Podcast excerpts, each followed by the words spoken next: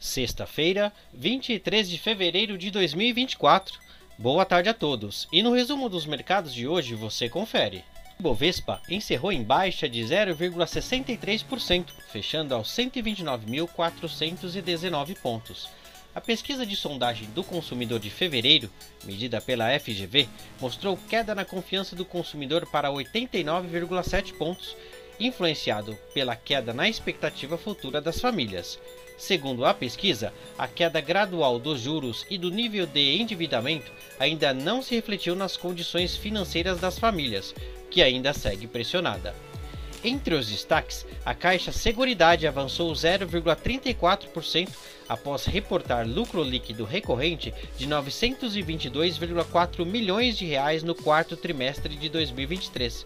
A holding ainda propôs aos acionistas o pagamento de 1,6 bilhão de reais em dividendos referentes ao segundo semestre de 2023. A proposta será votada agora em assembleia, que será realizada em abril se aprovada, os valores serão pagos em maio. Na ponta negativa, as ações da B3 recuaram 1,58%, mesmo após anunciar lucro líquido recorrente de 1,05 bilhão nos últimos três meses de 2023, 8% menor na comparação com o mesmo período de 2022. A dona da Bolsa Brasileira também aprovou o pagamento de 374 milhões de reais a título de dividendos, o valor de aproximadamente 6 centavos por ação ordinária.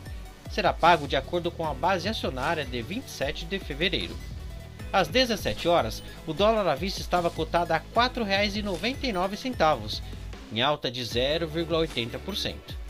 No exterior, as bolsas asiáticas fecharam majoritariamente em alta. Na China, o preço médio de novas moradias nas 70 maiores cidades caiu 1,24% em janeiro na base anualizada, aprofundando a queda observada em dezembro, mesmo em meio às medidas executadas por Pequim para impulsionar o setor imobiliário. Por lá, o índice Xangai Composto avançou 0,55%. No Japão, os mercados se mantiveram fechados devido a feriado local.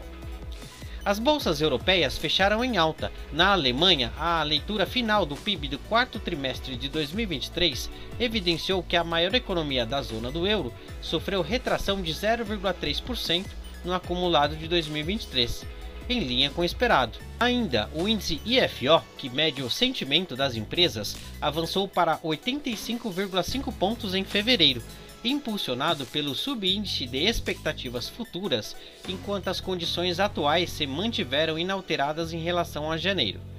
O índice Eurostock 600 renovou o recorde nominal com alta de 0,43%.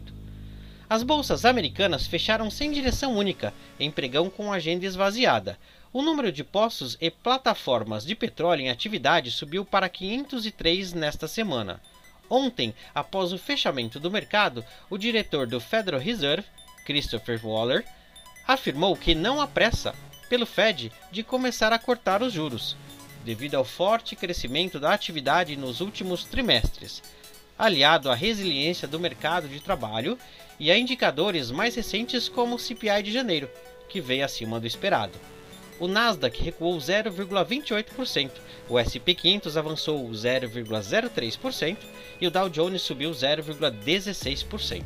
Somos do time de estratégia de investimentos do BB e diariamente estaremos aqui para passar o resumo dos mercados.